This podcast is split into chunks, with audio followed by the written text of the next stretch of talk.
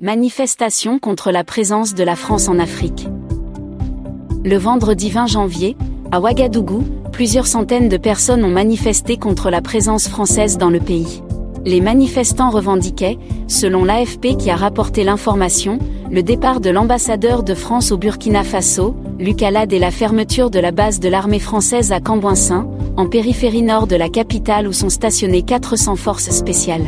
Armée française, dégage de chez nous, France, dégage ou encore dehors les diplomates pyromanes et notamment écrit sur des pancartes brandies par les manifestants.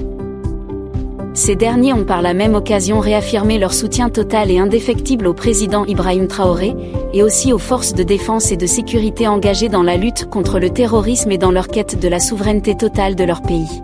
La France, ex-puissance coloniale, est régulièrement contestée, non seulement au Burkina Faso, mais aussi à travers bon nombre de pays africains.